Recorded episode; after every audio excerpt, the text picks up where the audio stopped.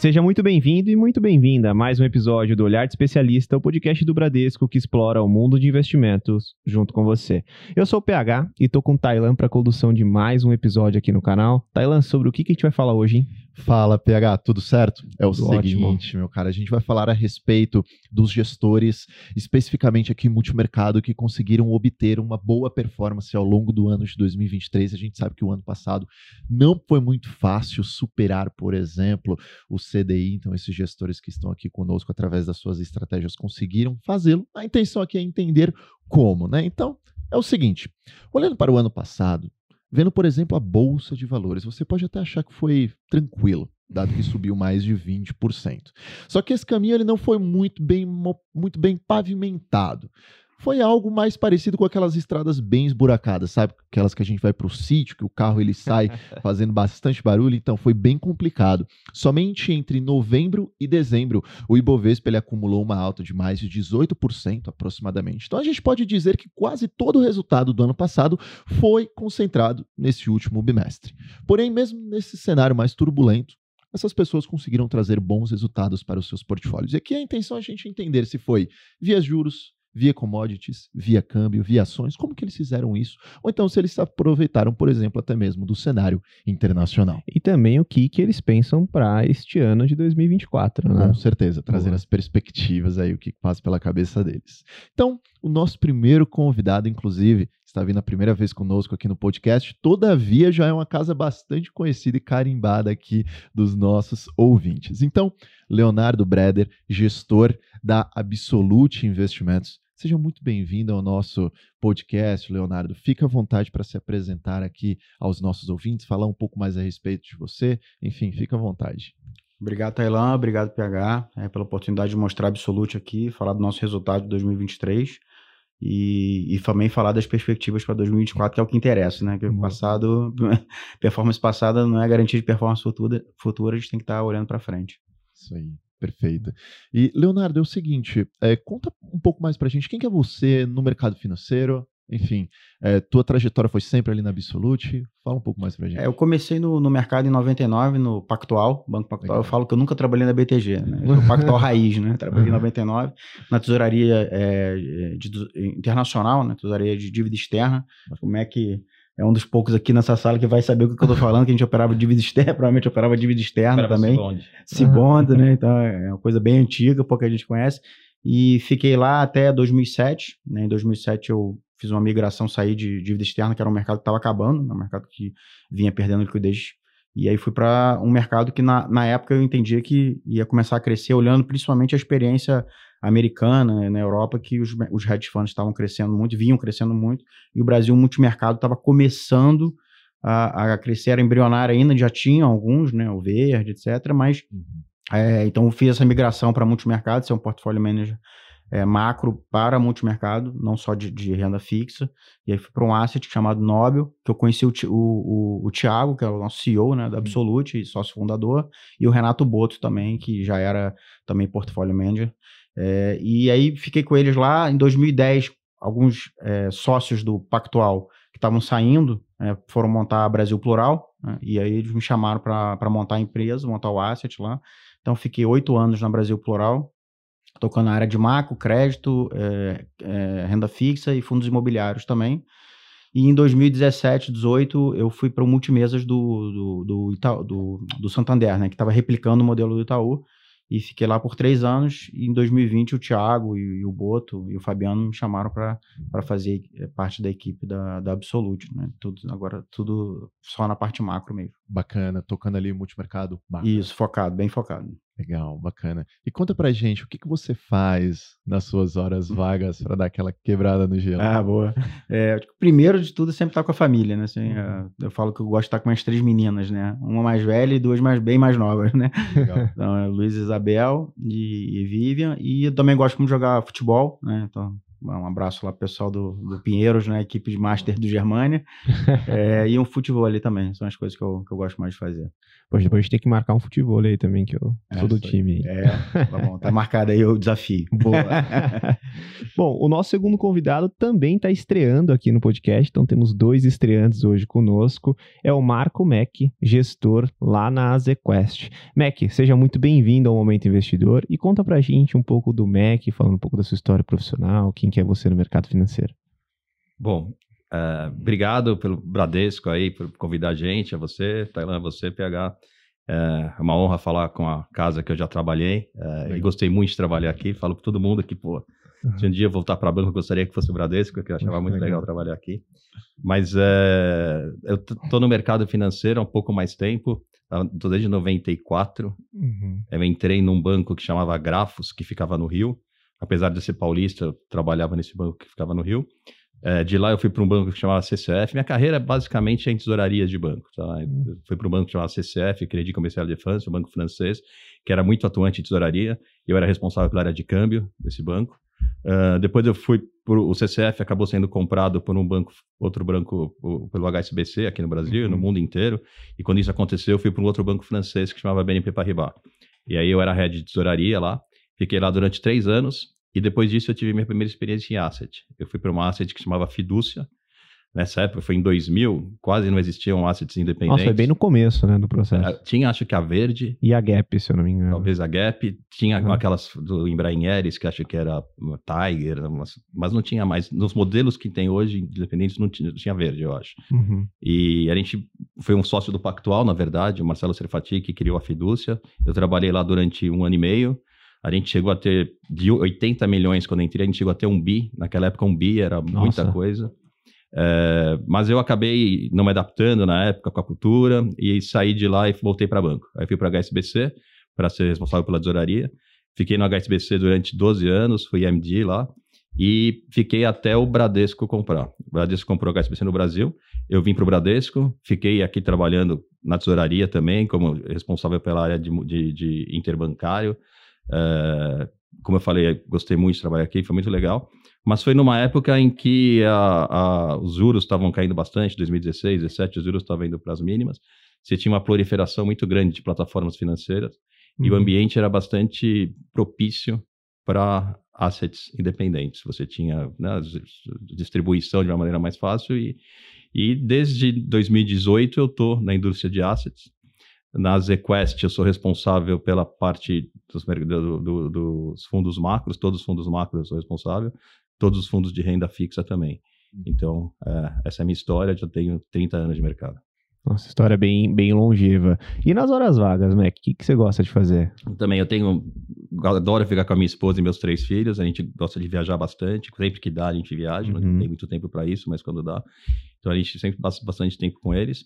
E o que eu gosto de fazer desde pequeno é tocar piano. Eu toco piano, agora eu toco mal, Legal. mas eu já cheguei a tocar bem. Agora eu não tenho tempo, então não toco mal, mas eu tocava bem antigamente. E, inclusive, já tive bandas com o mercado. É, uma delas chamava Banda Cambial. Nossa, que legal. e a mais recente chama Os Cara Velho. Essa eu ainda toco de vez em quando com os Cara Velho. Então eu gosto de música, banda, tocar piano e e ficar com a família. Legal. Basicamente é isso. Tá aí uma coisa que eu não tenho o, o mínimo de. O pessoal é muito criativo, né? Porque a gente trouxe aqui, eu, eu, lembro até hoje, do, do Palone, né? Do Rafa Palone. Ah, da, da FK é, Partners. Da FK né? Partners, exatamente. Ele disse também. Se eu não me engano, ele toca e canta. Aí ele disse que tem uma banda chamada Chama Noise. Chama Noise. né? Chama ah. Noise, né? Noise de barulho chama Ótimo noise. também. Bom, pessoal, passando agora então para a nossa pauta, acho que é interessante a gente começar primeiro introduzindo para os nossos ouvintes como que é o processo de investimento das duas casas. Porque aí depois a gente entra mais no detalhe como é que está o posicionamento, como é que foi também o posicionamento em 2023. Então vocês ficam à vontade para quem quiser começar, tá? Mas primeiro trazendo para a gente quais são as características, o que, que vocês olham para tomar decisão, como é que é a distribuição de risco, quais os books que vocês investem, enfim. Acho que é, indo nessa linha, né? né? Se cada gestor é responsável por um book, como é que funciona essa questão também, acho que é importante.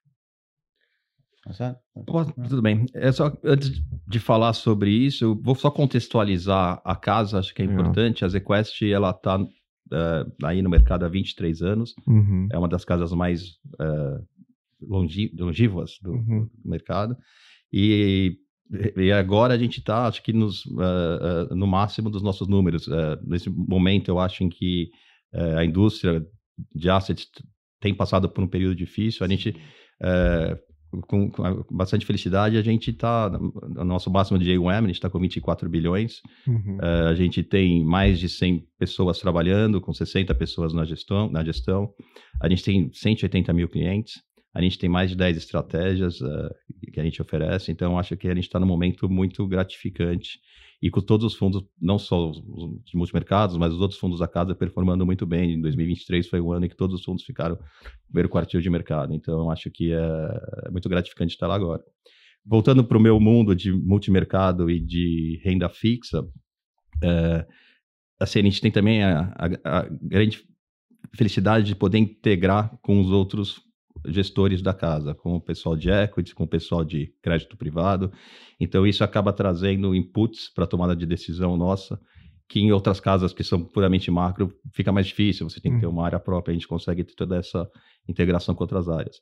E acho que um diferencial importante que a gente tem é a gente ter uma, uh, o nosso principal uh, acionista, uh, é a Azimuth, que é uma empresa italiana, que tem mais de 90 bi de euros under management e estão presentes em 17 lugares do mundo, além do Brasil, mais 17.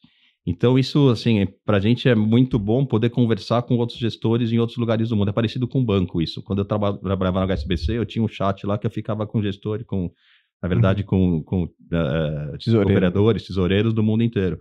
Uh, eu sei que outras casas têm acesso a, aos relatórios macros de outros bancos, mas é diferente você ouvir o que o economista está falando e ouvir o que o gestor que está tá tomando o risco ali está falando. E na Azimuth a gente tem essa vantagem de poder conversar com esses caras uh, e acho que isso para a gente ajuda bastante. Em termos de uh, portfólio e de processo de investimento, uh, a gente tem, na verdade, três fundos que eles são o mesmo risco, a gente toma o mesmo risco nos três, mas eles têm uma diferença matricial em termos de quantidade de risco que você põe em cada um. Então a gente tem o Multi, Multi que é um, um fundo de vol 5, a gente uhum. tem o uhum. Max, que é um fundo que é para ter uma vol 8, e tem o PWR, que é para ter uma vol 12 ou 13. A sua posição é igual, o que faz é só a gente colocar mais risco em cada um deles, proporcionalmente ao, ao risco de cada um. Então, uhum. é, a gente tem esses três fundos e a gente replica isso nos, uh, nos prévios também. Nos prévios a gente tem também três níveis de risco diferente. É, a gente tem uma equipe que é o core da equipe, é o pessoal que trabalhou comigo no HSBC e aqui no Bradesco. Então, a gente já trabalha junto há milênios, né? é, e a gente tem as pessoas que a gente foi trazendo, uh, que já estavam uh, na, na, nas requests quando me juntei, e que a gente foi trazendo para trabalhar com a gente. Hoje a gente tem uma equipe grande, uh, a gente tem um book core, quando você pergunta como funciona, uhum. a gente tem um book core em que quem toca sou eu e mais dois gestores. A gente cobre 70% do book do, do, risco do book está ali nesse core. E os outros 30% são uh, geridos pelos outros gestores que trabalham com a gente. E aí são books individuais, cada um tem um risco é, pré-definido e esse risco varia conforme essa pessoa vai performando bem ou mal e varia. Acho que isso é importante para uh, ah, para quando aparecem ideias boas, a gente acaba colocando no book core e a gente é, a troca de é, é, informações e mesmo o que a gente faz é com que todos tenham acesso a todos os mercados também, hum. para que as pessoas possam conversar sobre tudo e discutir sobre tudo. Então, é, é isso. Basicamente é um book core de 70% tocado por mim e mais dois gestores e os outros books satélites tocados pelos outros gestores da área que vão ganhando ou perdendo o risco conforme é, vão, vão indo bem ou vão indo mal. É assim que hum. funciona. Poxa, é, pela sua característica de vir de tesouraria, né, eu fico sempre com essa dúvida. É, a, a, estratégia ela tende a ser mais trading, né? Então vocês montam posições mais rápidas ou acaba carregando um pouco mais? É, ou eu, depende? Eu, eu acho assim, é, a gente não dá para mudar o que você fez a vida inteira. É uhum. perigoso você mudar. Então, desde que eu mudei para o mundo de assets, eu resolvi fazer o que eu sempre fiz na vida. E como que funciona em tesouraria? Você tem lá, todo mundo tem book individual a gente começou, quando a gente começou, todo mundo tinha os books individuais, inclusive eu. Uhum. Só que com a pandemia, eu acabei criando um book core porque as pessoas, como estavam muito separadas, eu queria que as pessoas se conversassem mais, queria só incentivar as pessoas a se falar mais. E para isso eu criei um bookcore para que uh, a gente se conversasse mais, a gente reunisse mais, que estava todo mundo em casa. E esse bookcore começou a ir bem. E ele também participava de todos os parâmetros que os outros. Se ele fosse bem, ele ia ganhar mais risco, se ele fosse mal, ia perder risco. Ele começou a ir muito bem.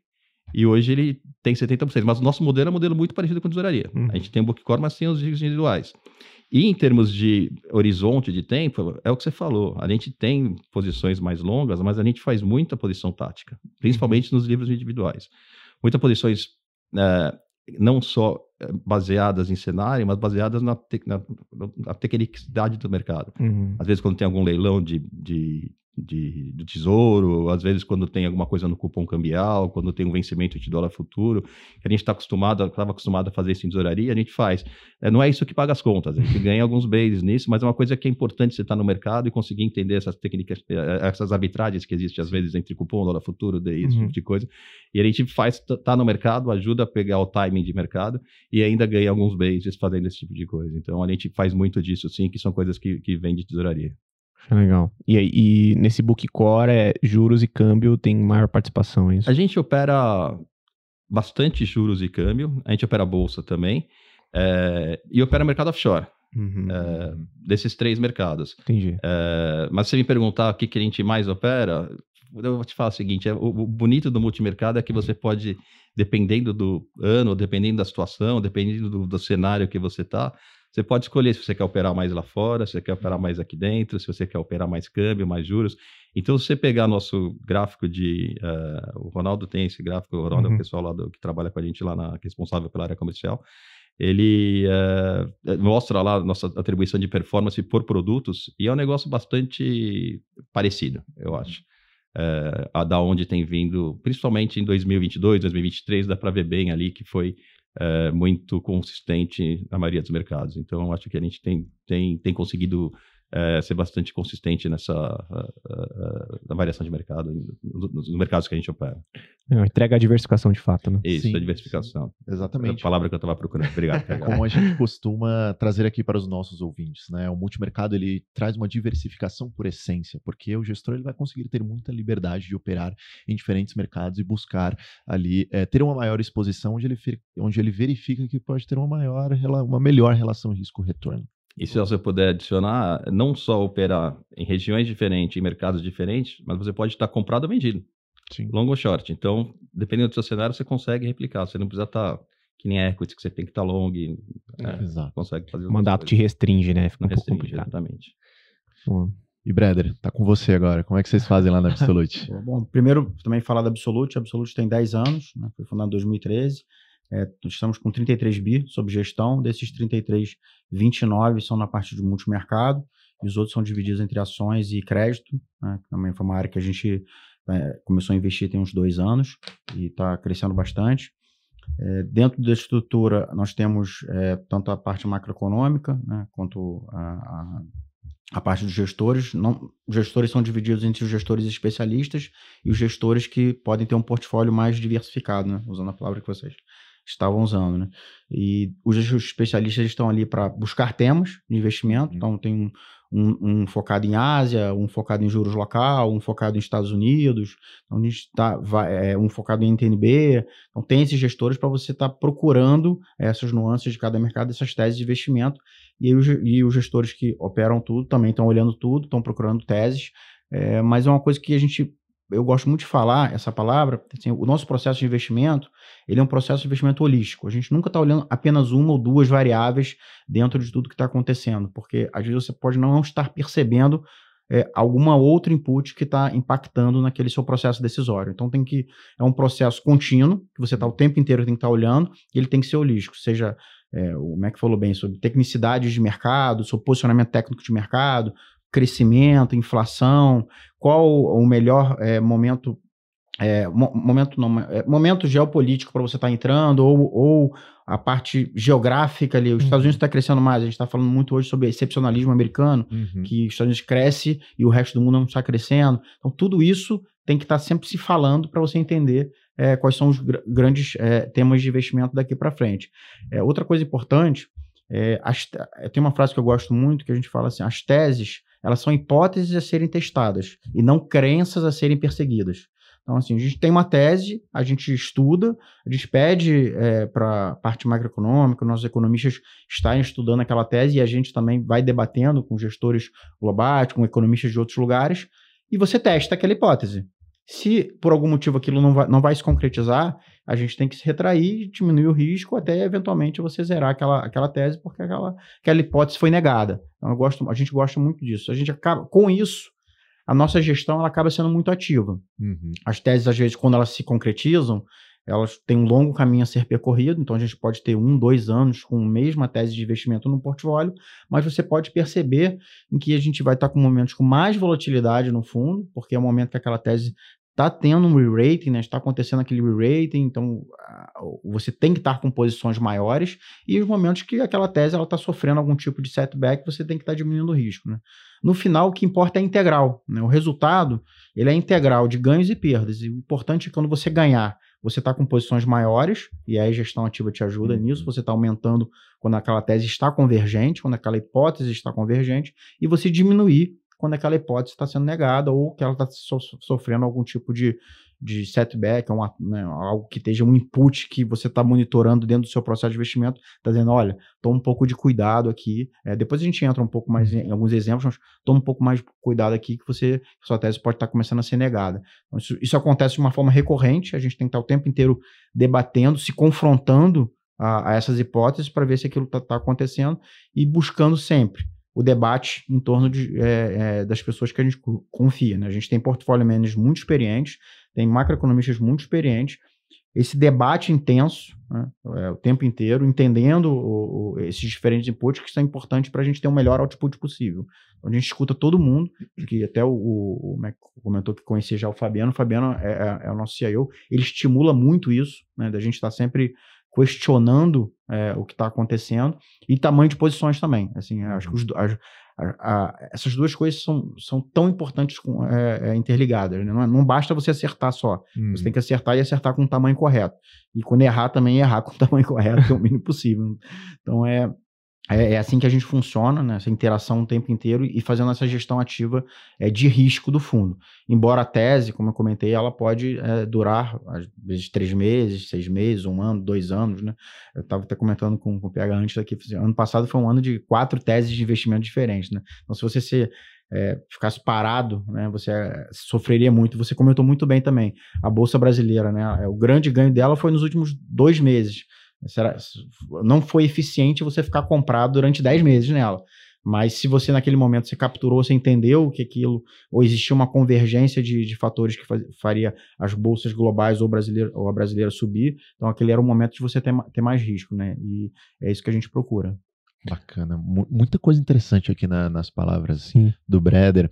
E aí me recordou até uma conversa que a gente eu tive em outro momento com o PH, que é sobre, você citou aqui sobre teses serem testadas e não crenças a serem percebidas, né? Isso recordou aquela história de você gostaria de ter uma pessoa que busque acertar e não uma pessoa que busque estar certo. É aquela história de ser pragmático ao invés de dogmático. É realmente você se livrar das tuas crenças para conseguir analisar as teses de uma maneira imparcial, de uma maneira que seja mais viável possível. Muito interessante essa, eh, esse ponto de vista. Eu acredito que no dia a dia da gestão tem que, deva fazer toda a diferença. Sem dúvida, sem dúvida. Eu já vi muitos bons gestores que acabaram se agarrando a crenças Sim. E, e aí não fizeram, não foram pragmáticos, como foram dogmáticos e aí acabaram se perdendo. E eram bons gestores, sabiam fazer o processo bem, super inteligentes, bem mais inteligentes que eu até, mas acabaram é, que o mercado, eles, principalmente essa parte macro, né? uhum. ele se movimenta muito rápido, né? Você é, é, e, e rápido e o, tecnicidade, mais usando o que o Mac falou, às vezes a tecnicidade é mais importante do que você acha que vai acontecer, né? Então a gente, o melhor exemplo para mim foi 2008, né? Todo mundo, muita gente sabia que aquilo ia gerar uma recessão, que aquilo ia gerar um juro mais baixo, mas o caminho, uhum. você comentou no início, muito bem, muito bem falado, o caminho foi um caminho muito tortuoso, né? Então muita gente quebrou no meio do caminho no final, quem soube fazer gestão de risco bem feita conseguiu capturar diversos temas de investimento que às vezes nem tinham percebido antes, mas que foram percebidos ao longo do tempo. Então, e aí conseguiram ter apetite para tomar risco naquela hora certa. Uhum. Perfeito. E, Brother, você citou ali no início o AUM da casa, vocês uhum. têm uma maior é, concentração do AUM em multimercado. Uhum. Dentro de multimercado, existe uma maior especialidade de vocês, por exemplo, em juros, é, no mercado offshore, que eu também sei que vocês operam bastante. Como você descreveria se, é, se a Absolute tem esse, essa especialidade ou então se é realmente diversificado entre vários gestores com diferentes conhecimentos? Né? Essa é muito boa pergunta. É, assim, a gente tem, como eu comentei, esses gestores especialistas, né? então a gente tem uma diversificação geográfica ou temática, está sempre procurando teses de investimento.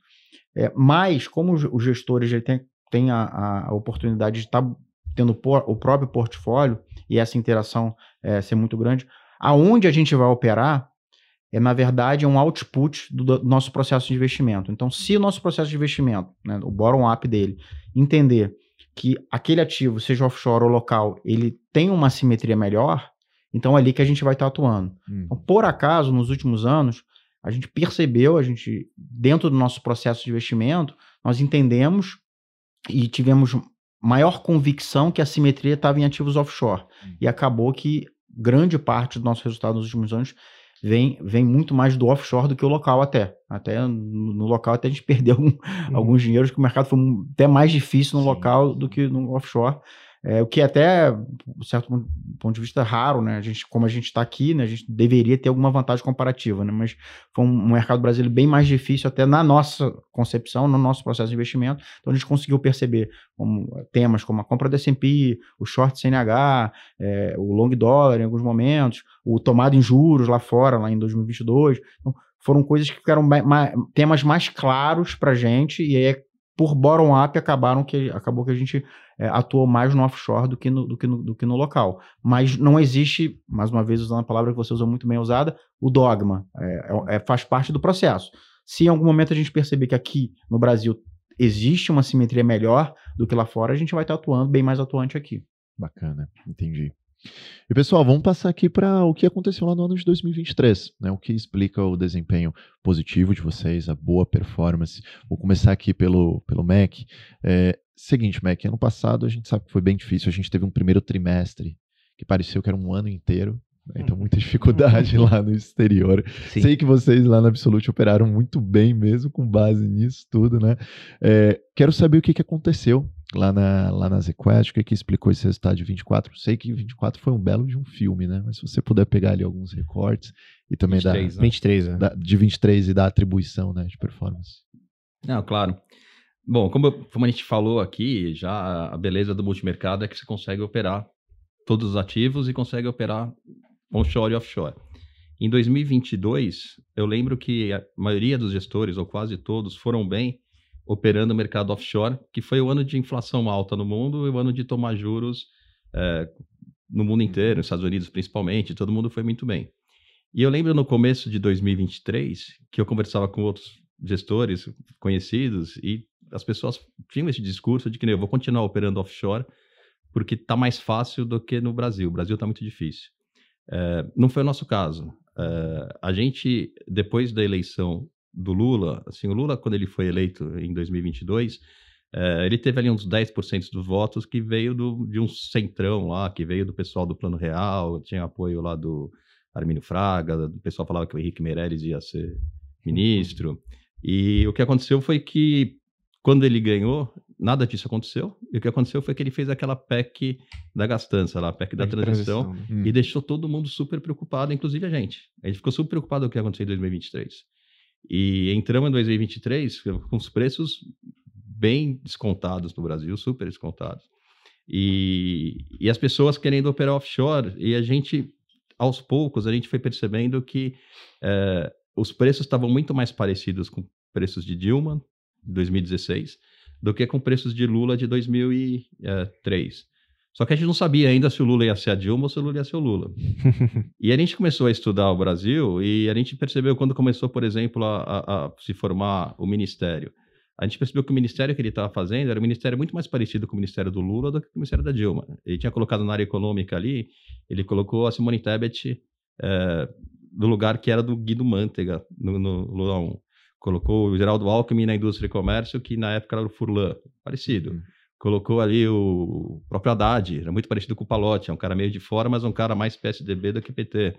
Então a gente começou a achar que ele ia ser um, um, governo mais parecido com o Lula. Não que isso fosse uma coisa, pô, vamos comprar porque vamos ficar otimista com o Brasil.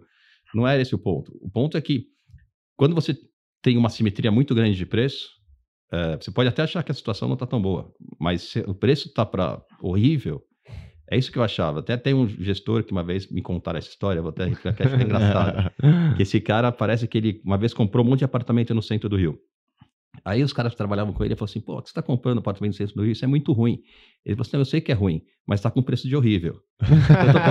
Quando chegar no preço de ruim, eu vendo. Eu não vou esperar ficar no preço de bom. Uhum. Então, em 2023, no início, a gente achava que a NTNB, por exemplo, lá estava 6,70, na Dilma bateu 7,20.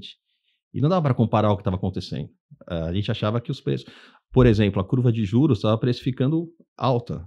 A gente uhum. conseguia fazer, no começo do ano, a gente conseguiu fazer put spread de juros com opções, utilizando opções que você tem perda limitada, que você ganhava dinheiro no ano se os juros ficassem parados ou se caísse. Se perdesse, você tinha uma perda limitada. Era tipo 30 para 70. Você perdia 30 para ganhar 70 se os juros ficassem parados ou caíssem. Uhum. E a gente estava vendo aquele movimento, como o Leonardo falou, a gente, obviamente, foi montando aos poucos as posições. A gente começou com, com juros, uh, com, com, opções de juros, uh, fazendo posições lá. Mas conforme a gente foi vendo as coisas acontecerem, por exemplo, arcabouço fiscal. Arcabouço fiscal, sei que muita gente não gostou, achou que ah, é o que a gente tem de melhor. Mas a gente já tinha estudado sobre isso, a gente já tinha olhado um paper que o Tesouro tinha feito, que era muito parecido com o arcabouço fiscal. A gente uhum. tinha estudado esse paper do Tesouro e a gente achou que o Haddad ele pegou aquele paper e deu uma melhorada e fez o que tinha que ser feito. E o arcabouço fiscal, na verdade, ele tem um teto de despesas. Ele não é igual ao teto de gastos, que o mercado adora, mas ele tem um teto de despesas. O teto de gastos a gente acha que é inexequível. Ele só foi executado quando o governo não tinha receita. O governo Temer não teve receita, ele conseguiu executar. Enquanto o Bolsonaro não teve receita, ele conseguiu executar. Quando começou a ter alguma receita, estourou. Qualquer governante, quando começa a ter alguma receita, o cara vai tender Quer a gastar. Mexer, né? Esse não, esse arcabouço, ele te dá uma, uma, uma maleabilidade para se você tiver uma receita a mais, você poder gastar um pouco a mais. Uhum. Então a gente acha que ele pelo menos é execuível. E se ele tivesse sido criado no Lula 1, hoje a nossa dívida PIB ia estar, tá, em vez de 74, ia estar tá 60. Nossa. Ou abaixo disso. Então é um arcabouço que funciona. Então quando a gente estudou esse arcabouço, a gente achou, pô, agora sim, está melhor ainda. Já estava menos pessimista que o mercado. Passou aquele arcabouço, a gente começou a ficar. E assim, o, a gente estava vindo de um de três governos que é, já tinham feito várias mudanças macro e microeconômicas do país. Uhum. No governo Temer, a gente teve lá as, as, mudanças das leis trabalhistas, que foi super importante, teve o teto de gastos. Depois do Bolsonaro, a gente teve é, Previdência, teve um monte de marcos regulatórios, teve lei do gás, teve Banco Central Independente. E a gente achava que o Lula podia ter retrocesso em tudo isso. E não só não houve retrocessos, como você houve, como você teve uh, questões. Uh, você teve a reforma tributária. Sim.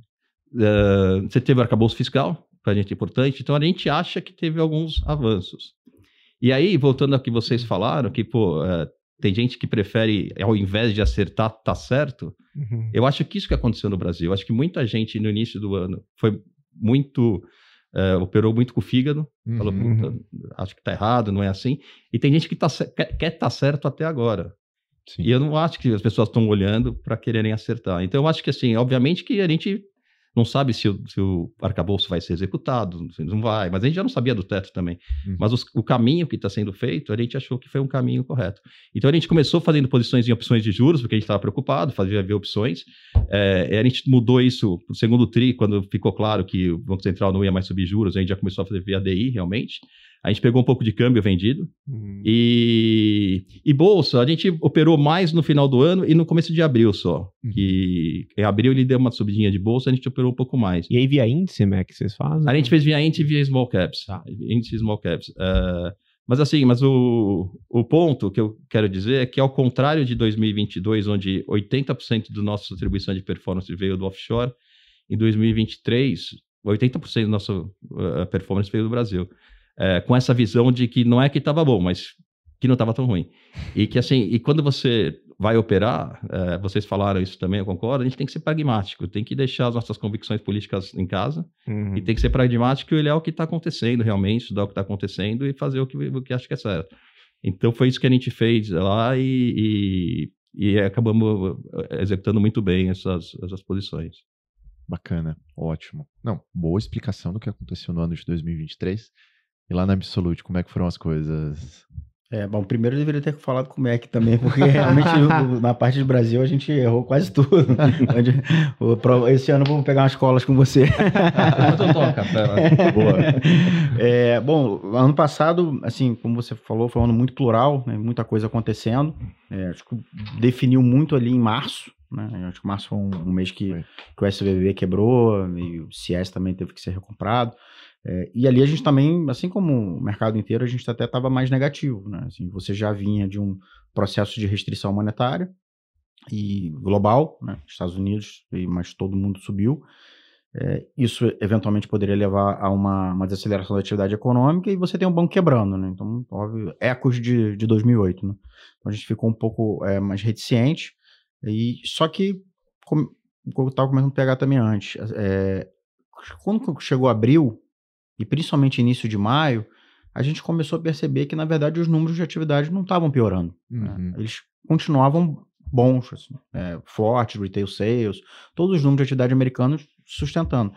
O quantitative tightening que o Fed estava fazendo tinha virado quantitative easing, porque ele injetou muito dinheiro no mercado para, principalmente no sistema bancário, por causa da quebra dos bancos. É, Inflação já estava com choque de oferta para baixo, então você já via inflação desacelerando de níveis muito altos, sem dúvida, mas desacelerando e até de uma forma mais rápida, né? tanto que no segundo semestre todo mundo se surpreendeu muito mais. Então, começou a se questionar né, se a posição, qual era a posição correta né, naquele momento, né? principalmente ali na virada de maio, quando, quando esses números. Quando a gente olha dentro do nosso processo de investimento, então, usando aquela palavra que eu usei, holístico, você tem, bom, é, crescimento está ok. Inflação, né, o prêmio de risco inflacionário está caindo. Você está com mais dinheiro sendo injetado e não menos quantitativo, pelo menos naquele momento. Né? E faltava aquela a ponta do, dos earnings. Né? E aí, quando veio aquele resultado de NVIDIA, é, uhum. explosivo, é, a gente até um tema que a gente vinha estudando, a gente, é, fazer só um, um, um parênteses aqui, a gente, é, a, a Absolute, a gente faz um grande investimento em ciência de dados. Né? A gente tem 11 pessoas envolvidas diretamente em ciência de dados, seja auxiliando a parte macroeconômica ou a parte de gestão. Não é que não tem um, ninguém operando ali, né? não tem um uhum. robô operando, mas são inputs valiosos e poderosos para auxiliar no nosso processo de investimento. Né? Esse é mais, mais, um, mais um pedaço é, que encaixa dentro desse processo. É, quando, a, quando a gente já vinha estudando aquilo, veio o resultado de NVIDIA, a gente, pô, todo um setor e setores correlatos àquilo, vão, vai, vai acontecer um re-rating de earnings.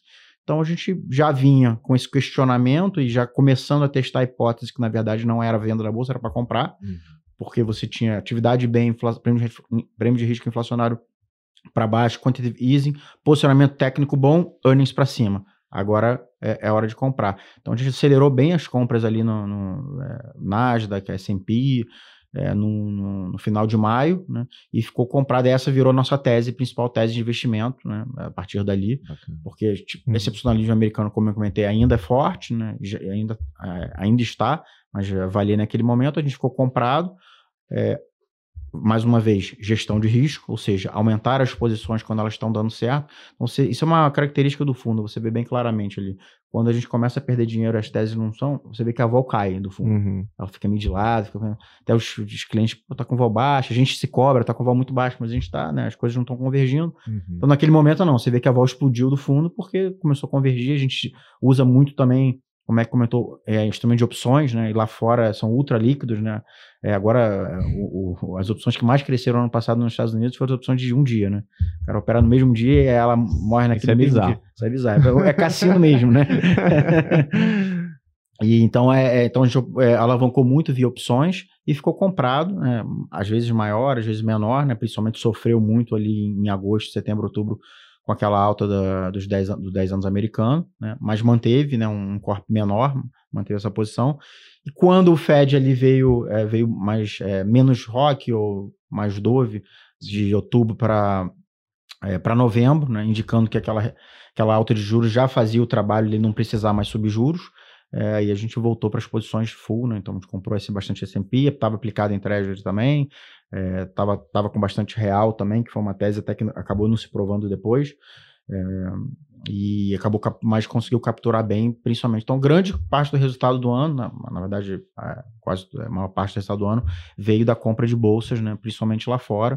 É, Nasdaq, S&P, um pouco de Nikkei por causa da reflação japonesa. Vocês pegaram o trade de Nikkei? Pegamos, assim, é, menor escala, acho que o mais claro para a gente era S&P e Nasdaq, mas assim, é um, é um tema que o nosso especialista de Ásia, ele vem sempre batendo nessa tecla. É, você conseguiu efetivamente, depois de 20 anos, reflacionar a economia japonesa e a bolsa é o melhor ativo para isso, ou a moeda, né? dado que ele não, não sai desse, é, desse juro negativo.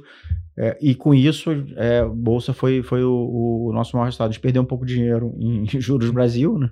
por isso que eu falei, tinha que pegar essa colinha com o MEC, e ganhou, ganhou alguma coisa em moedas também, principalmente o nosso short CNH, que foi uma grande tese de 2022 mas ano passado é, também a gente conseguiu capturar alguma coisinha. O problema, é, depois a gente pode falar um uhum. pouco de China, que ele foi muito mais atuante na moeda para evitar uma desvalorização excessiva, é, mudou o cupom cambial, obrigou os exportadores a, a vender e acabou é, que a moeda ainda é uma, é uma, é uma boa moeda para estar short por causa do carrego negativo e diferencial de crescimento, mas é, é, é, é mais ruidosa, né? Porque é uhum. é mais suja que a gente chama, né? Porque o Banco Central tem muito dinheiro para atuar, a conta corrente é muito positiva, então é, é difícil você ficar, ficar na frente, mas é um tema que, que nos agrada também. Bacana. Você falou a respeito de CNH, você falou a respeito de Japão. E sobre o especialista em Ásia de vocês, acho que o pessoal já bem sabe aqui os nossos ouvintes, mas se vocês quiserem escutar um pouco mais da Absolute, escuta os capítulos anteriores que a gente trouxe o João Felipe aqui Isso, conosco é. para também bater uma bola com a Fabiana Datri, que é nossa economista especializada em China. Então, foi um bate-papo bem bacana. Você tá treinado no Merchan, hein? Ah, é. tô, né? Os capítulos anteriores. Eu quero aproveitar só um ponto aqui, agora que a gente conseguiu fazer esse review do ano de, de 2023, porque o investidor que está nos ouvindo, isso aqui foi uma aula de como efetivamente produtos da mesma classe podem ser descorrelacionados, né? Então o MEC colocou aqui que 80% né, da, da, atribuição ali arredondando é, do, do Azequest foi especificamente de Brasil, e aqui a gente já tem uma visão do Breder, que foi, na verdade, uma olhando para Absolute, uma atribuição lá do exterior. Então, por isso, quando a gente fala, né, dentro do portfólio, tem como sim uhum. você ter mais produtos da mesma classe de ativos, justamente por isso. Porque a classe ela é multimercado, o, o, o Mac comentou bastante, né, que é uma classe boa por dar essa liberdade de atuar em diversas classes de ativos, isso naturalmente pode fazer com que você tenha posições diferentes, gerando aquele mesmo resultado da cota no final do dia. Então, faz sentido a gente ter diversas estratégias, né? Sim, sim, com certeza. E também é, o pensamento contracíclico. Eu sim. acho que isso foi, é muito interessante, fica bem claro aqui nas palavras de vocês, porque, por exemplo, no, no seu caso, Breder, você citou a respeito lá dos Estados Unidos. Bem, ano passado para Estados Unidos, a gente sabe que no início do ano foi bem difícil.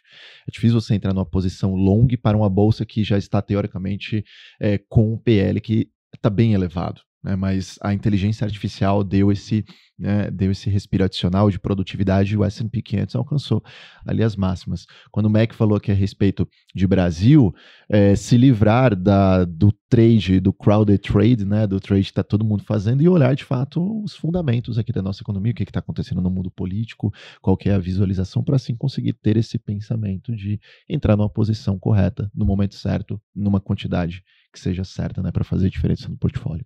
Boa. E agora a gente rasga tudo isso que a gente escutou até agora, porque isso aqui tudo é passado, né?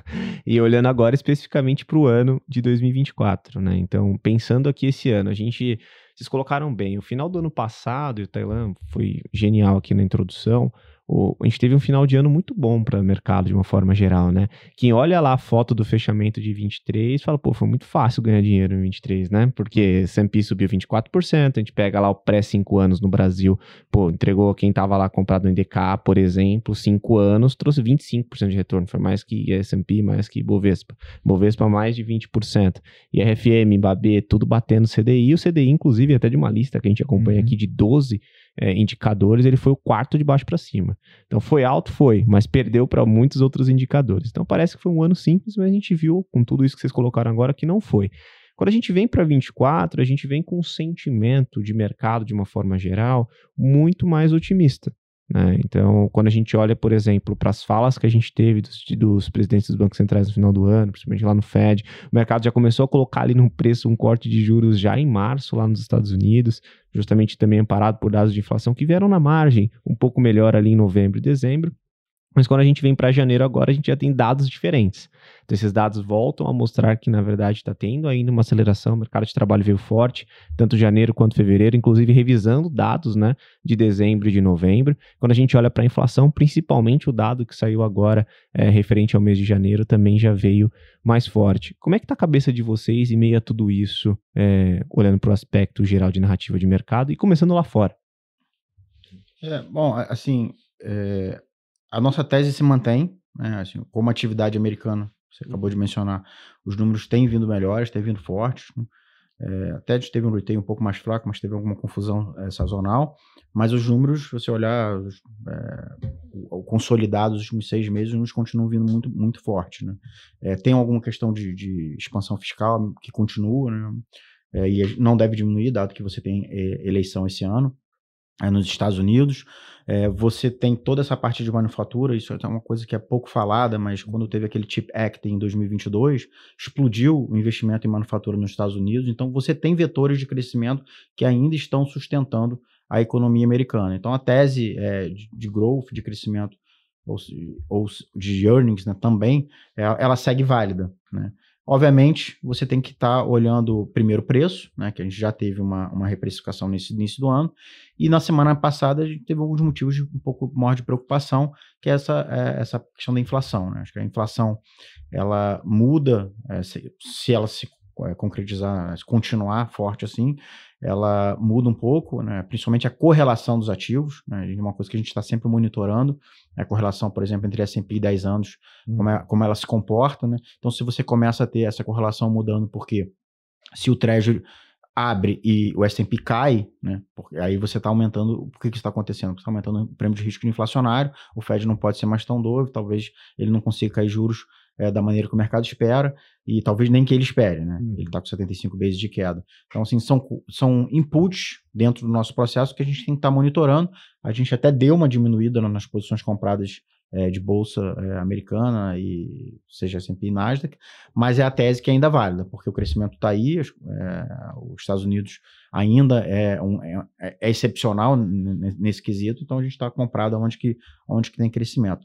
Mas você comentou bem, olhando o que aconteceu nos primeiros dois meses do ano, é, qualquer outro ativo, na verdade, só sofreu. Né? Você pega os ativos brasileiros, você pega a própria Treasury, você pega as moedas, o dólar ficou forte. Então, os ativos que se beneficiaram desse último bimestre de 2023, na verdade, não estão andando nesse primeiro bimestre de 2024, exceto pela Bolsa Americana por causa de, desse crescimento. Então, a tese ainda é válida, é, a gente continua comprado, teve esse, esse, essa luz amarela, acho que semana passada. Uhum. Não dá para extrapolar um dado, né? É, o próprio Fed falou isso na semana passada, mas é algo que a gente tem, tem que estar tá monitor, tá monitorando. Mas essa, essa é a nossa principal tese ainda. E lá, Mac, tem alguma coisa de bolsa americana, Treasury? Então, a gente olha de Estados Unidos, assim, eu, eu só fazer um paralelo, uh, depois do, do, da Covid, as, as, economias parece que andaram meio que parecidas. Uhum. Todo mundo subiu juros. Vou pegar Brasil, vamos parar com o Brasil. O Brasil foi o primeiro a subir juros, foi o primeiro a começar o ciclo de easing. Uhum. E nos Estados Unidos, eles subiram juros depois, tal, e em algum momento vão começar esse ciclo de easing também, de, de, de afrouxamento monetário. Mas o que a gente está vendo é que tanto a inflação ela não está cedendo de uma maneira muito consistente, como o crescimento nos dois países está é, forte. No Brasil, a gente tem errado o crescimento, os nossos os economistas, os, uh, os, economistas do Brasil, há bastante tempo já. O crescimento mantém forte. A gente acha que esse ano vai ser entre 2,5 e 3. Estados Unidos, mercado de trabalho muito forte, uh, crescimento, as empresas uh, bombando, então, muito forte. Então, o que eu acho que está acontecendo no Brasil, principalmente, é que o Banco Central ele está cortando juros, mas mantendo os juros neutros. É isso que ele está fazendo. A inflação está caindo, ele está acompanhando os juros neutros. E nos Estados Unidos, a gente imagina que vai acontecer a mesma coisa. Porque a economia parece que vai continuar forte, mercado de trabalho forte. Então, ele vai conseguir cair, mas ele vai ter que manter os juros neutros, que eu digo, os juros real, que ele dá da economia, né? Ele vai ter que manter esses juros. É óbvio que está super caro, está 2% para 5 anos, se não me engano. Acho que é uma boa oportunidade de dar, se você não está preocupado com fiscal, se não está preocupado com eleições, é uma boa oportunidade de dar. Mas acho que no primeiro momento, o que o Fed vai ter que fazer é manter esses juros real, porque a inflação continua persistente.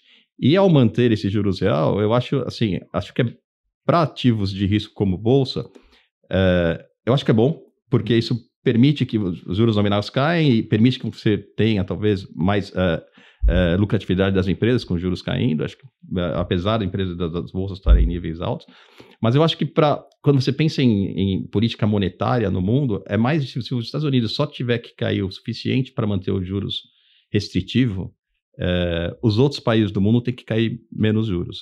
E acho que isso que vai acontecer com o Brasil, porque eles vai ter uns juros um pouco mais altos nos Estados Unidos. O... É isso, para manter um diferencial que, que é histórico, pode até ser que em algum momento isso feche, mas eu acho que os Estados Unidos é, é, é não vai conseguir cair para níveis de tem, não, tem uma frase que eu escutei aqui, até pegando essa questão diferencial que você está falando. Eu não sei quem foi que, o, que é o autor, né? Mas que eu achei muito legal. Que só, o mundo só tem uma taxa de juros, que é os Estados Unidos, o resto é spread. Então, acho é. que entra muito nisso que você é falou. É o mercado né? de crédito, né? spread, é crédito de emergence. Exato. Então, é, é, isso que eu acho que, que, pode acontecer. Eles devem cair, eles não têm, não tem que ter pressa, tanto o Brasil como os Estados Unidos. Eu vejo gente pedindo para o Banco Central cortar, mas não tem que ter pressa. A atividade está bem, a inflação está ali, um pouquinho acima da meta. Então, acho que o Banco Central não tem que ter pressa mesmo. E no, no, Fed eu acho que vai acontecer a mesma coisa. Eles vão cortar sem pressa, vão continuar monitorando. Isso vai fazer com que talvez para ativo de risco seja bom, porque a gente vai vivenciar um soft landing tanto lá como aqui. E acho que mais para operar curvas de juros vai ser mais difícil. Isso se provou no, no, Brasil aqui, se provou quando o Banco Central começou a cortar, mas mantendo lá o, o juros real, se provou bom para a moeda, que ficou parada, a bolsa andou bastante, como vocês falaram, depois que ele começou o corte de juros, funcionou. Uhum. Mas quem quis operar juros, quem quis operar o DI, desde o segundo TRI de 2023, que o DI não se mexe. É. Você está só pagando carrego, você está operando DI agora, porque se precificou lá entre 9 e 10, 9, 9,5 e o negócio não se mexe. Então é mais difícil operar juros. Nos Estados Unidos eu acho que é a mesma coisa, vai ser mais difícil operar o curto, o longo, os 10 anos ali, para mim é uma puta oportunidade de hedge para as posições eh, positivas que você possa ter, porque os juros lá bateu 4, bateu abaixo de 4, uhum. mas mesmo agora 4,20, 4,30, é, eu acho que se ele vai cair menos juros, a parte, a parte longa acho que pode até cair um pouco mais, mas é um hedge para para qualquer estresse que você possa ter do lado fiscal dos uhum. Estados Unidos e do lado de eleição, que acho que são os grandes riscos que vão vir pela frente. Boa. Até complementando um pouco, né, é dentro do nosso portfólio, justamente por causa desse risco, a gente também tem posições short, é, long dólar, né, short euro e short CNH também, para redear é, um, um, esse dólar long, né, que a gente chama dólar smile, né, uhum. se tiver algum problema. O CNH você pega algo, algo geopolítico, mas é, o mais importante aqui é você estar tá long dólar para capturar se você tem uma eventual abertura de, de taxas americanas ou um aumento de, de risco é, global, né, em que o dólar tende a, tende a se fortalecer. Então a posição é bem equilibrada com esse long long, long bolsa americanas com, com short euro, short CNH, né? São os primeiros. A gente é short euro também, a gente acha que a economia uh, uh, europeia nunca vai ter a mesma pungência da americana, é, então acho que esse é um trade de longo prazo, acho que e mesmo eles vão ter que cortar mais juros uh, na Europa, tem o problema geopolítico, eles estão do lado de tudo que é guerra lá, eles têm que se proteger entre eles. Então acho que esse é um trade bom de short euro. E a gente tem o 10 anos tomado também, uhum. isso para hedge em outras posições que a gente tem, principalmente aqui no Brasil. Boa. E o, o Beder falou bastante CNH, né? Acho que pode falar um pouco de Ásia agora. Uhum. Como é que tá a visão de vocês para lá para o Oriente? Na, na Ásia, assim, o João, como você comentou, uhum. né, nosso especialista em Ásia, ele, ele bate muito nessa tecla que, como as economias são centralizadas, né, principalmente, obviamente, a chinesa, é, você tem a capacidade de apertar os botões, né? E os botões foram apertados. Hum. Não na magnitude que foram apertados em 2015, 2016 e 2009, mas elas foram apertadas para evitar uma disrupção maior, principalmente do setor de properties, né? De, de imobiliário. E, e isso começou a acontecer mais ou menos ali no final de setembro, início de, início de outubro. E os números, primeiros números é, melhores começaram a aparecer na semana passada. Então, assim, por outro lado, do ponto de vista estrutural, a gente entende que é, a economia chinesa ela passa por uma, uma reestruturação. Assim, ela está saindo daquele vetor de crescimento de exportação e investimento de, em, em house, imobiliário, para um mais voltado para consumo, né, que precisa. E, isso, e, e, com isso, você, ao passar por essa mudança, é, acaba trazendo fricções. A Bolsa é o primeiro exemplo disso. Né? Assim, a Bolsa ela é, colapsou né, nos últimos dois, três anos. Você teve algumas apertadas de botões erradas também, é, setoriais, né? É, o governo começou a atuar na educação, na tech, e você acabou afugentando, afugentando com isso investidores estrangeiros. Quando a gente fala, eu tive em Nova York em novembro, assim, a, a China, assim, tirando um ou outro, assim, virou non-investable. Não dá para tá, tá, você colocando dinheiro para lá, lá é, porque ele é, primeiro, porque tem essa questão geopolítica, e segundo, porque no bottom-up ele efetivamente atuou e de, da noite para o dia teve fundo perdendo 60%. Uhum, então uhum. É, é, ficou realmente um, quase que non-investable. Sim. É, muito, mais, muito mais arriscado. Então é, é um processo natural, a gente já viu em outras grandes economias, mas ele tem a capacidade que outras economias não tiveram, principalmente até da Ásia, né, na, crise, na crise da Ásia do, do, dos anos 90, que não tiveram a capacidade de apertar botões, que ele vem apertando, para estar tá ali evitando né, um colapso sistêmico. O tempo vai dizer se ele vai conseguir ou não, mas a, o fato é que, é, de uma forma conjuntural, talvez você consiga ter uma estabilização, pelo menos, o que uhum. já ajuda. Né? Mas o mais importante da Ásia ali, principalmente da China, foi essa exportação de deflação. Como a economia estava ruim, né, está ruim ainda, não está tão bem, é, você está operando abaixo do potencial, você está é, é, é, produzindo demais. E ao produzir demais, você começa a exportar, e aí ao exportar, você começa a exportar deflação. Então, quem está sofrendo muito, até usando, como é que falou, é a Europa, né? A própria Alemanha, você vê a produção de carros. Né? Assim, a China está inundando o mundo com carro BYD elétrico. dominou tudo. Hã? A BYD dominou é, Exato, tudo. exato. Build your dreams. Né? É. É. E, e, com isso, e, e, com isso você conseguiu também ter um. Acho que essa foi a grande surpresa do segundo semestre esse choque de oferta, né, essa queda da inflação foi muito mais rápido do que todo mundo esperava, não só o mercado, como, como os bancos centrais também, o que permite você efetivamente conseguir esse soft landing que está acontecendo, né, que, é, que, é, a nossa tese.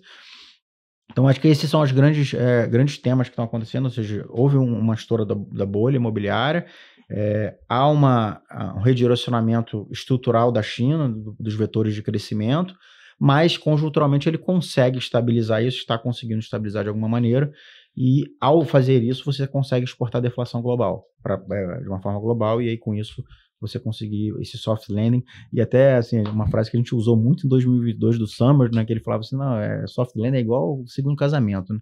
é, a gente sempre acha que vai dar certo, mas não dá, mas dessa vez deu, né, é, teve, um, teve uma ajudinha externa, mas está tá acontecendo, né, então é, acho que essa é a grande tese. Boa. Bom, lá é muito parecido, vou só dar uma complementada. Eu acho que essa, o grande ponto é essa questão da exportação de deflação. Mesmo porque quando você olha para. Quando você abre a inflação nos Estados Unidos, aqui, é o que está pegando é serviços e muito, bem, muito menos bens de consumo, que é o que está sendo é, exportado pela China, né? Então acho que é importante a gente é, esse ponto. É, o que a gente vê lá, realmente, a gente teve ali um, um governo chinês que sempre orientou a, a, a economia para crescimento. E a partir de um certo momento, por questões geopolíticas, começou a orientar o crescimento, começou a orientar a, a política para se proteger em questões geopolíticas. Uhum. E foi daí que veio essas dedadas que né, tinha em tech, em educação, foi isso que aconteceu. E quando você faz isso, você cresce menos, que é o uhum. que deve acontecer. E crescendo menos, setores alavancados acabam sofrendo, que é o caso de housing. E quando o housing sofre, banco sofre. E quando o banco sofre, o consumidor fica com a confiança muito baixa. E hoje, o governo, por mais que tente, é muito difícil você melhorar a confiança do consumidor. Mas a gente conversou lá com, a gente tem um cara de China lá na Azimuth, que é um cara que a gente sempre hum. conversa, um cara que, pô, super bem intencionado, porque a gente conversa com ele na sexta-feira às nove da noite, lá é sexta-feira às dez da noite, o cara tá falando com a gente. E ele falou, ó, o governo vai tentar de toda maneira é, reimpulsionar a economia agora, vai tentar é, fazer com que as coisas voltem a crescer. Então, acho que a ideia lá é um pouco isso. Se vai ser uh, bem sucedido ou não, a gente não sabe, mas a intenção é essa. Acho que a questão agora é atacar nessa questão da confiança do consumidor.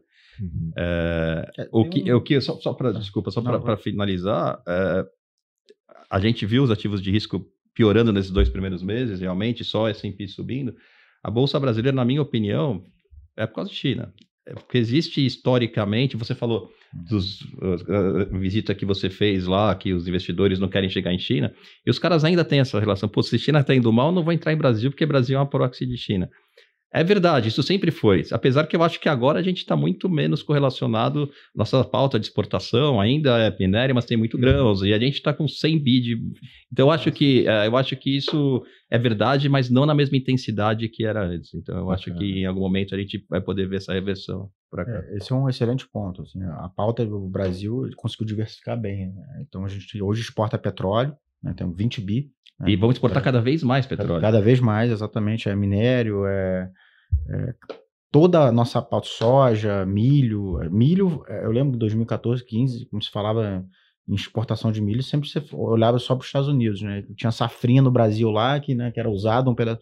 Agora a gente virou um player, agora não, nos últimos anos virou um, player global de milho. Então a gente virou assim, uma grande fazenda, uma grande mina, é um grande é, é, óleo também, uma, tá, tá, tá, vai entrar no OPEP aí sem voto, mas vai entrar, então a gente está bem diversificado e com isso, concordo bem com o Mac, bem menos é, é, dependente de, de China. Bacana, perfeito. Então quer dizer que China, um ambiente que está passando por transição para uma economia de consumo, mas que pode ter algumas fricções em curto prazo.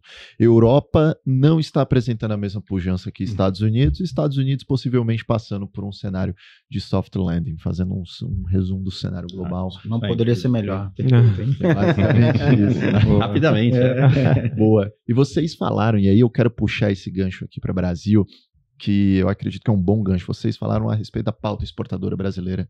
A gente sabe que o balanço comercial no ano passado foi é, surpreendeu é, com um recorde histórico desde quando a gente puxa ali do início da série. Isso, claro, é, também vai impactar ali o câmbio. O real tem uma tendência de se manter, talvez neste patamar, ou então até mesmo apreciar em relação às demais moedas, e isso impacta também a inflação. Aí eu quero trazer para esse ponto aqui de Brasil dois aspectos dessa nossa conversa. Primeiro, inflação sendo impactada por câmbio, um câmbio que possivelmente pode ser mais apreciado, e também China. Você falou sobre China que está entrando nessa economia de consumo, está exportando da inflação, mas o nosso problema aqui é a inflação de serviços. Hum. E eu queria que você tocasse mais nesses aspectos, Mac, sobre. É, assim, o, o, câmbio é, é um dos ativos do Brasil que a gente mais gosta, o real. É, quando a gente olha para o câmbio, desde a época de banco, a gente sempre olhou para três fatores para operar câmbio, que é diferencial de juros, diferencial de crescimento e termos de troca. Quando você pega o diferencial de juros, a gente está caindo juros aqui, mas a gente ainda é dos juros maiores juros reais do mundo. Então a gente está com juros altos ainda. Estados Unidos vai cair também, mas o diferencial de juros vai continuar alto por algum tempo. Então uhum. eu acho que é diferencial de crescimento, tem que olhar isso na margem. A gente, nosso crescimento tem surpreendido sempre positivamente. Já, como a gente já comentou aqui, faz cinco anos que a gente está surpreendendo o, o, nosso crescimento. Em termos de troca, é o que você falou, a gente teve uma balança de 100 bi ano passado. Uh, em janeiro, a balança uh, foi 6 bi, eu acho. Normalmente, janeiro era um ano deficitário. O ano passado já foi 2 bi positivo. Esse ano está em 6, janeiro. Então, a gente está começando esse ano muito bem. Então, nossa questão de, a gente tem toda essa questão do pré-sal uh, do, do, petróleo que está sendo produzido e que a gente vai ter uma pauta de exportação de petróleo uh, enorme nos próximos anos. Quando a gente vendeu a, a, a concessão do petróleo, a, a, conta que a gente fez uh, de, para vender é o petróleo a 70. Hum. Petróleo está 80. Então a, exportação vai ser muito maior do que era projetado antigamente. Então a gente acha que a nossa pauta de exportação de petróleo vai ser enorme. Uh, então, uh, uh, o câmbio a gente vê, assim, a gente acha muito difícil depreciar. Obviamente que a gente tem que ficar com bastante cuidado, e aí eu acho que é um risco muito real, que é a vitória do Trump. Porque até a questão fiscal, uhum. a questão fiscal eu não sei quando isso vai acontecer ou não, é desde que eu estou no mercado, agora é parece que está mais. Né? Agora parece que está mais apertado, mas, mas tudo bem. Mas, mas o Trump ele vai ser um cara. A gente já sabe como ele foi antes, dificilmente ele vai mudar. Então, isso gera um dólar mais forte, vai ser um cara mais protecionista. Os Estados Unidos tem problema fiscal, teria que subir impostos, ele não vai fazer isso. Então, acho que é, é um risco para uhum. essa tese que eu estou falando de câmbio mais apreciado. Mas eu acho que sim que o câmbio no longo prazo vai sofrer os, alguns efeitos que vai fazer com que a gente volte a ter um câmbio mais para 4,5 do que para 5. Acho que é isso. Uhum. Entre 4 e 4,5 do que para 5. Eu realmente acredito nisso. Uhum. Isso vai ajudar a inflação, obviamente. Sim. É, mas assim, mas de novo, eu, eu acho que a, a questão do, do, do serviços resiliente, mercado de trabalho muito forte. Acho que a gente tem que desemprego a 7. Eu acho assim, eu gosto de fazer uma comparação para entrar em taxa de juros, mesmo falando de inflação, mas quero entrar em taxa de juros rapidamente. É, se comparar com 2016, quando o Ilan começou a baixar os juros, os juros estavam em 14% também. Uhum. Ele demorou muito para começar a baixar e conseguiu baixar até 6%. E baixou de uma maneira, é, não foi rápida, foi devagar. Ele foi baixando devagarzinho. A gente começou fazendo um paralelo. Roberto Campos começou a baixar os juros a 3,75 lá e está baixando. Mas quais as diferenças que a gente tem entre um cenário e outro? A gente começou aqui, lá naquela época, a gente teve uma recessão de 10%. A Dilma fez uma recessão de 10% no Brasil, então era muito mais fácil você conseguir baixar juros. Agora não, agora a gente está tendo crescimentos de 2, 3% todo ano. Então é, é, muito mais difícil você conseguir fazer isso.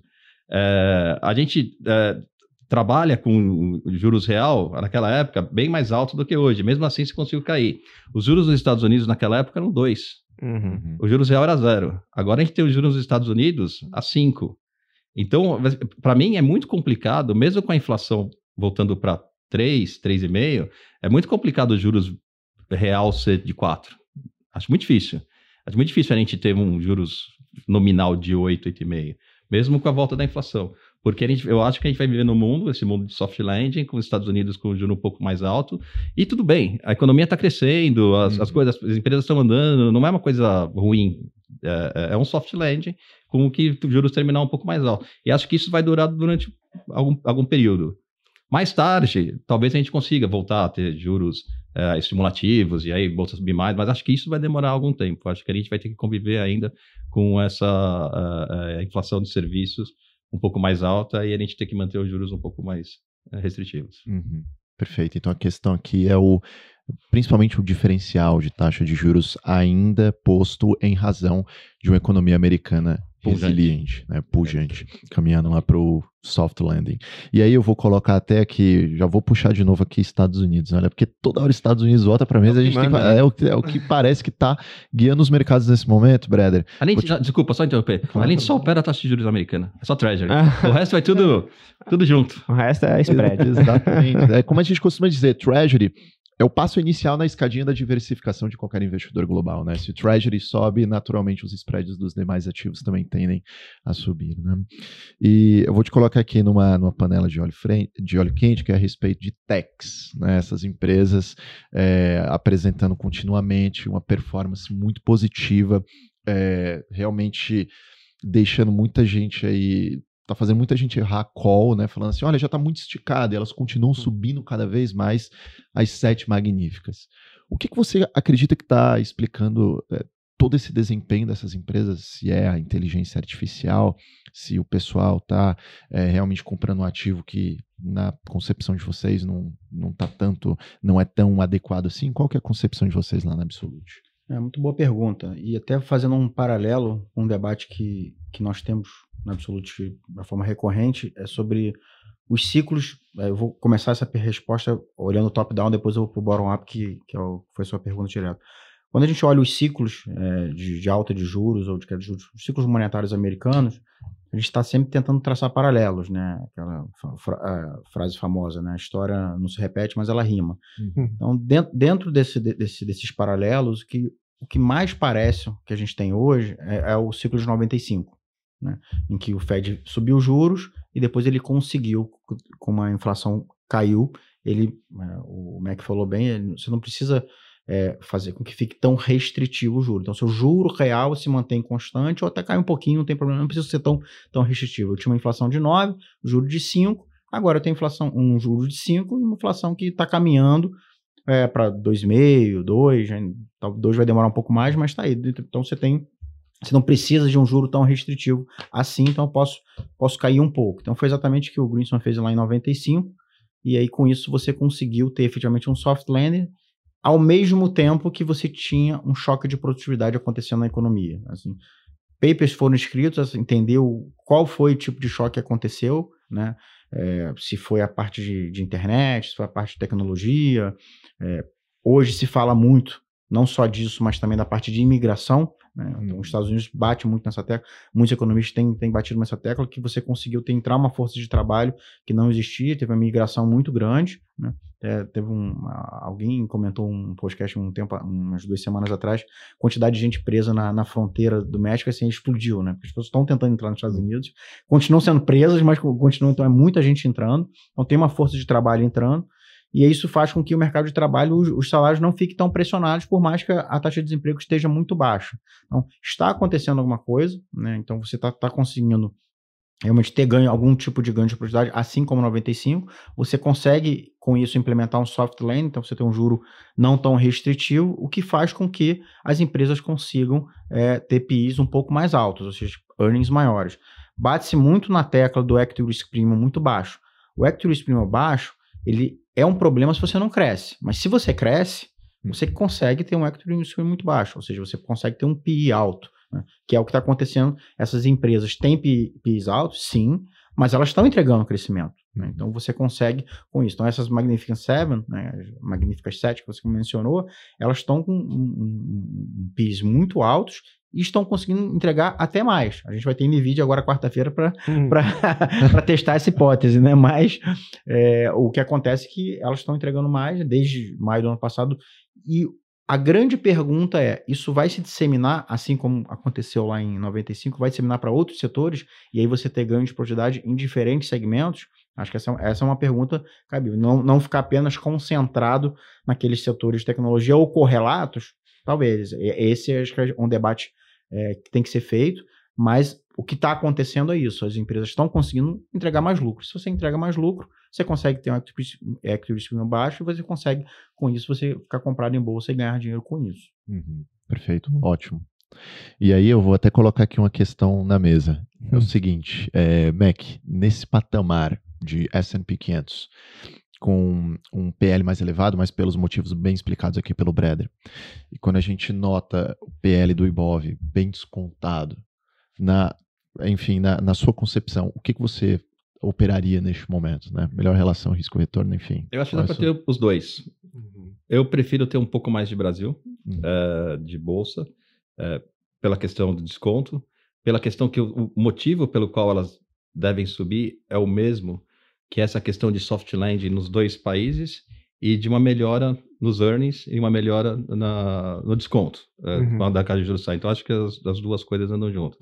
Então, eu prefiro... Ter, e o Brasil está mais descontado e acho que o Brasil mudou... Uh, como eu disse, desde 2017 para cá, a gente tem reformas estruturantes que estão acontecendo e não está tendo retrocesso. Então, eu acho que pouco gringo na bolsa no Brasil. Acho que em algum momento esse pessoal vai entrar. Então, eu acho que tem espaço para andar mais, mesmo por, por ser emerging, mais do que uh, o S&P. Apesar de eu concordar que o S&P, eh, acho, por exemplo, acho que um outro ponto só para complementar também, é que as ações uh, que andaram foram essas ações de tech. Mas toda essa questão do soft land, ela também faz com que as outras empresas acabem uhum. melhorando seus resultados e, e, e, e, tendo mais desconto. Então, eu acho que o Russell andou já semana passada, eu acho que a gente vai começar a ver ações mais da velha economia começando a andar.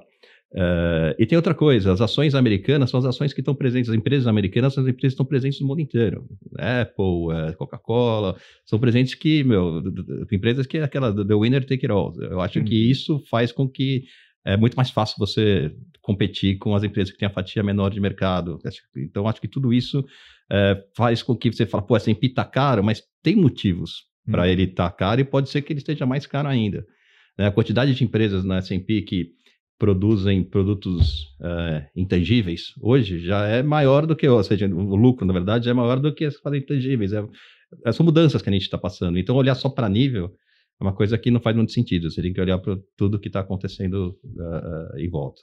Bacana. Olha, talvez o resultado de 2023 se repita, viu, PH? É. O tô... Mac vai ter bom resultado explicado para o Brasil, o Brother por Estados Unidos. Assim, os clientes eles podem se expor aos dois produtos, sabendo que vão ter diversificação ali no portfólio. Muito bacana. É. E, e, eu quero detalhar até antes da gente caminhar aqui para nossa conversa de, ele, de elevador um pouco mais sobre o Brasil. Né? Acho que o, o, o Mac comentou já um pouco da visão de câmbio, né? Que gosta do trade ali comprado em real. Mas você falou de juros que está um pouco difícil essa visão de um Selic abaixo de 9. Como é que está então hoje a exposição em juros aqui no Brasil? Em juros, eu, eu acho difícil ganhar dinheiro no curto prazo. Como eu falei, desde o segundo tri do ano passado, que só 26, 27, aí eles estão no mesmo nível, porque o Banco Central está fazendo o que tem que fazer, não deveria fazer diferente, acho que tem que cair aos poucos. Ele está dando um guidance muito claro também. Muito claro, não tem por que acelerar, eu acho, porque, de novo, a economia está forte, então, uh, muito difícil. Mas isso traz resultados bons para a parte mais longa da curva. Eu acho assim, inflação implícita tem, tem um trade para se fazer, não no, no, no, no, primeiro ano aqui, inflação implícita no primeiro ano está bem apertado já, mas está 4,5 no segundo ano e 5 mais para frente, então tem um trade para ser feito, a gente não tem, uhum. o que a gente tem é a parte mais longa da curva aqui de IB, que para a gente é meio que se realmente ele conseguir trazer a inflação para baixo e a gente sobreviver num soft landing e esse cenário que a gente está falando é, é, acontecer, um juros de 5,5 real para o longuíssimo prazo é muito alto. Esse negócio já bateu abaixo de 3, 3,80. Eu acho que uhum. a gente tende a ver esse, esse, essas vezes mais, uh, mais para baixo. Então eu acho que é um bom trade sim ficar comprado nessa parte longa para pegar um fechamento de juros real no Brasil. Boa, e lembrando aqui que quem está escutando a gente, né, quando a gente fala de título mais longo, aí pegando a NTNB aqui 2035, 2045, por isso, exemplo, isso. é quanto maior a duration, maior a sensibilidade na renda fixa aos movimentos de juros. Então, compra o Eno Guaraná, né, Tela? Você vai comprar uma B45, compra o Eno Guaraná, B45, dá uma dorzinha de barriga, você já... Às vezes oscila mais que bolsa. Né? Exatamente. Volatilidade. A vol, a vol é alta. É, ela tem uma... Essas Bs mais longas, ela não só oscilam igual a bolsa, como elas têm um componente de equity. Uhum. É, não é só componente de juros, ela tem as duas coisas. Tem componente de crédito de Brasil, né, de juros, e de equity. Se a equity melhora, é porque o crédito está melhorando, ela fecha também. Então, é, tem que tem que comprar o Eninho. e, e, como é que tá lá, Breder, a posição Brasil? Tem, tem alguma coisa de juros? É, juros, eu concordo bem. Assim, a gente está bem tático. É, tem, tá, tá, difícil você ver grandes assimetrias. De, o PH comentou bem. É, tá, o BC tem sido bem eloquente né, e consistente, é, uhum. na, que não vai acelerar. Né, e aonde ele quer chegar, pelos modelos, a gente consegue perceber isso. É, seja 9, 9,5, 10, é muito por ali. É, quem aplicou de, um dia depois do, do, da primeira queda não está ganhando dinheiro, está até perdendo um pouco. Então está tá um, tá um mercado bem difícil, né? muito mais tático. E é o que a gente tem procurado, a gente conseguiu capturar um pouco de, de aplicado no pré ali em, em, novembro, dezembro, mas agora a gente está, assim, para ele acelerar, precisa ter um, so, um choque exógeno dentro do modelo dele. Ou um choque exógeno qualitativo, que ele entenda que aquilo, o modelo fique com uma simetria para baixo. É, a gente não está vendo isso. A gente tem algumas opções é, bem baratas, você consegue fazer 1 para 20, opções de uma aceleração em algum momento no, é, nos próximos é, é, reuniões, mas não é algo que a gente tenha a perceber, né? mais, é, é, mais ter algo no portfólio ali que se algum choque acontecer, você está posicionado. Então não, não, tem muita coisa. O BRL foi algo que a gente teve, né? tem um pouquinho ainda, mas assim, foi bem frustrante, hum. porque concordo bem com o Mac, a gente olha o diferencial de juros, diferencial de crescimento, termos de troca e só para complementar o CDS também, né, que é o, é o risco, né. Então, é, todos convergiam para um, um BRL um pouco mais baixo do que onde que está, 4,50, algo assim. A gente tinha bastante estrutura de opção para baixo, não, não aconteceu, né, a gente está tá até tentando entender o porquê disso. É, não sei se a posição ficou é, muito crowded, mas é, não tem gran, grandes é, é, posições agora nisso. É, a parte fiscal até complementando um pouco, assim, quando, quando eu estive em Nova York, assim, foi até me surpreendi, é que a gente é, é o, patinho feio mais bonito do lago, né? é o único país que conseguiu é, fazer uma dívida PIB um pouco mais baixa do que pré-Covid, né? Todo mundo uhum. explodiu. Uhum. Então, é, até a gente é bem visto. Tipo, o pessoal que teve em Davos também replicou isso. Falou assim, não, Brasil, né, fiscal do Brasil é tranquilo. Ah, 70, uhum. vocês tinham... Ah, tá tudo, tudo certo. Né? Tem um arcabouço lá que protege, os Estados Unidos nem isso tem. Então, é, os americanos estão bem críticos à política fiscal amer, uh, americana, né? Então, uhum. isso é bem mais do que a brasileira. Então, isso não parece ser um problema. A conta talvez não feche se você não tiver uma receita no, no Brasil, né, para você é, nesse arcabouço, mas a gente está tá, tá, ali não, não, não tão ruim, não tão mal, né? É, então, por isso que até o BRL poderia ter sido um case que, que mais não acabou ainda, né? Acho que tem, tem uma sazonalidade boa aí até maio, mais ou menos. Uhum. Então é, pode, pode, pode ainda ter alguma surpresa, mas é, também tá, tá bem menor do que estava. E bolsa a gente tem um pouco, né? Uhum. Pace, nos multimercados no Vertex, que é nosso flagship, né? Ou no Red, tudo a gente tem, tem um pouco, acho que é um carrego muito positivo, né? Você pega a própria é, Petro, que já subiu muito, e você olha o, o, o dela é muito alto, né? Então você consegue ter um carrego bem positivo na Bolsa Brasileira, com todos os riscos de uma emerging market, de, de da, né, do nosso governante falar certas coisas que não deveria, etc. Mas é, é, tem, tem um carrego muito positivo, então, então a gente gosta também. Só, só achei, achei muito importante esse ponto que é. você colocou da sazonalidade do é. real, porque é, você pega a sazonalidade é, final de ano é muito ruim para real. É. Se bem que a gente achava que esse ano não deveria ser, porque teve algumas mudanças né, que aconteceram, principalmente é, na parte de overhead, umas partes mais, mais técnicas, mas a tecnicalidade, assim, é, como a gente falou, é, é, super importante na parte do time de quando você vai montar a posição. E, e, final de fevereiro, começo de março é quando começa a exportação de, de grãos, contratação de exportação de grãos. Uhum. Então os grãos são exportados mais para frente, só que ela já começa a contratar, pré-contratar uhum. a exportação. E é essa é isso que ele falou, é, março, abril, é uma, um fluxo muito forte de exportação que a gente vai ver. Então, se o cenário macro estiver correto, o, a parte técnica de fluxo, de flow, vai ajudar nos próximos dois meses. Então eu tinha esquecido de falar isso, mas foi bem lembrado. Uhum. Nada, acho que é importante colocar. Boa, com certeza, faz todo sentido. E é interessante ver como as histórias, como tudo isso se conversa, porque a gente teve uma conversa com o Honorato, nosso economista-chefe, ele falou justamente essa visão que você trouxe, Breder, que o investidor estrangeiro, ele não está verificando o fiscal brasileiro assim tão ruim quanto nós aqui no Brasil pensamos que ele está. Né? Faz todo hum. sentido, legal. PH, mais algum ponto por aí? Não, acho que a gente passou por tudo. Uma aula aqui, né? Nossa, foi fantástico. Por mim, eu continuaria a conversa com vocês, pessoal. Foi muito bom. Mas agora vamos para o nosso Elevator Speech. É, PH, começa aí. por aí. Boa. A primeira, é, em todos esses anos de mercado, qual foi o case que mais marcou vocês? Bom, é, se eu puder começar aqui, assim, tem vários, obviamente. Exato. Desde 94. A gente, a gente tem 30 anos, mas... É. Os caras estão aqui desde quando... Então a gente vai falar de 2020, 2016, 2008, 2006... O Brasil foi tetra, é. o Mac estava na Mas eu vou falar de 98, que para mim foi um que marcou muito porque eu era novo ainda no mercado. E eu entrei em 94, é, então a, o meu conhecimento de câmbio dentro de banco era só câmbio fixo. Então, quando teve o câmbio fixo, em 94 era só câmbio fixo. E chegou em 97, teve a crise do México. Uhum. E o câmbio aqui ficou super pressionado, mas dentro da banda ainda, que tinha que ficar, porque era plano real, tinha que ficar uhum. no, no, câmbio parado ali, ou dentro de uma banda pequena. Todo mundo falava que tinha que desvalorizar e não desvalorizou porque o Fernando Henrique queria ganhar a reeleição em 98 e não desvalorizou o câmbio. Aí em 98 ele ganhou a eleição e logo em sequência o câmbio desvalorizou. Sim. E, e quando desvalorizou, bom, a gente, todo mundo pegou, estava em banco, a gente pegou a desvalorização, mas para mim era um, uma quebra de paradigma, porque a minha, minha vida era o câmbio. E eu lembro que eu saía na rua e falava, puta, os prédios estão aqui ainda, não aconteceu nada.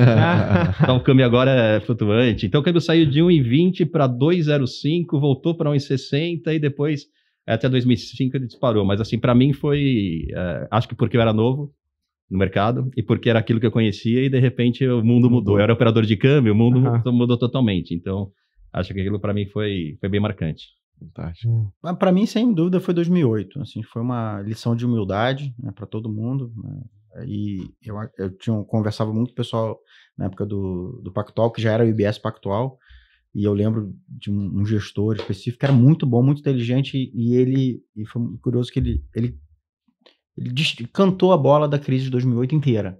Não, não tô exagerando. Ele falou assim: vai, tá, começou a acontecer isso no subprime, vai acontecer isso depois. Ah, mas o subprime é sempre. Não, mas vai se disseminar, o housing vai continuar. É um castelo de carta, porque ele tinha morado muito tempo nos Estados Unidos, né? Tinha, né? Então, e, e ele perdeu dinheiro. Nossa. Então, assim, porque foi um momento que, que é por isso que eu falo dessa questão do, do, do do risk management e de você aumentar o risco na hora certa e diminuir na, na, hora correta também, porque ele entrou em momentos, ele sempre aumentava o risco no momento que, não, ele estava tão convicto daquilo uhum. e, e, estava acontecendo, ele estava certo em todos os capítulos, só que quando o negócio começava a andar muito, ele ficava muito grande no short, e aí depois o mercado voltava na cara dele, aí tinha que estopar, porque a área de risco chamava, e ele estopava no high, e o mercado começava Nossa. a cair. Então, assim, é, foi um, uma lição de umidade, umidade para todo mundo, né? para ele, inclusive, mas assim, que mostra que um processo de investimento ele nunca pode ser univetorial. Você tem que estar o tempo inteiro se questionando, por isso que eu, a primeira coisa que eu falei foi a questão do teste de hipótese e, e a questão da gestão de risco. Então, é, essas coisas têm que estar se falando o tempo inteiro, né? Eu estou errando, não tem problema. A única garantia que a gente pode dar na gestão é que a gente vai errar. Uhum. Ah, o resto não consigo garantir nada, mas isso a gente vai errar.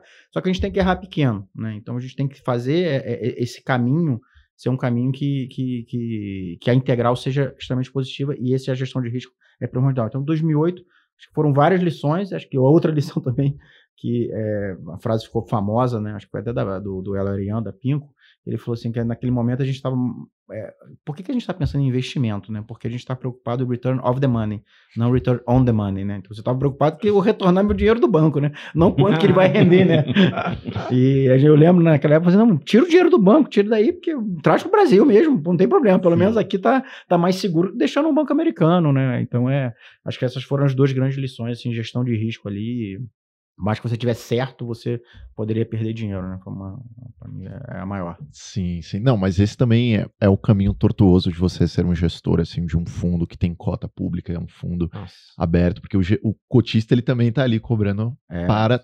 Às vezes o gestor, ele pode estar tá visualizando que poxa, a minha estratégia, eu tenho ideia que ela vai maturar em tanto tempo, isso Exato. vai dar certo. Só que o cotista, ele quer ver aquilo, ele vê Exato. aquilo a todo momento no extrato dele.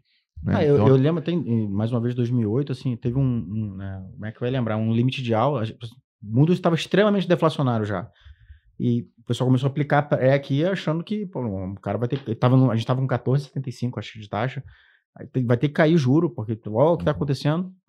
E todo mundo aplicou, deu duas semanas, deu três limites de alta no pré. Uhum. Assim, quem não, não estopou ali rápido, Sim.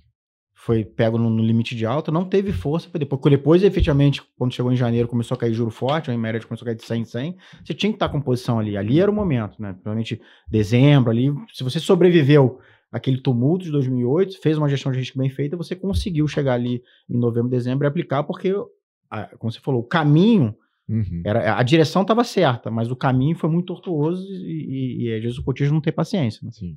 Isso aconteceu na pandemia também, em março. Também, começou a exatamente estourar tudo. igual. É. O Uhum. pré Exatamente igual. explodiu nas duas primeiras Exato. semanas de março e quem É. começou a shortear ali no início de março E foi não- quase todo mundo. foi quase É. todo mundo.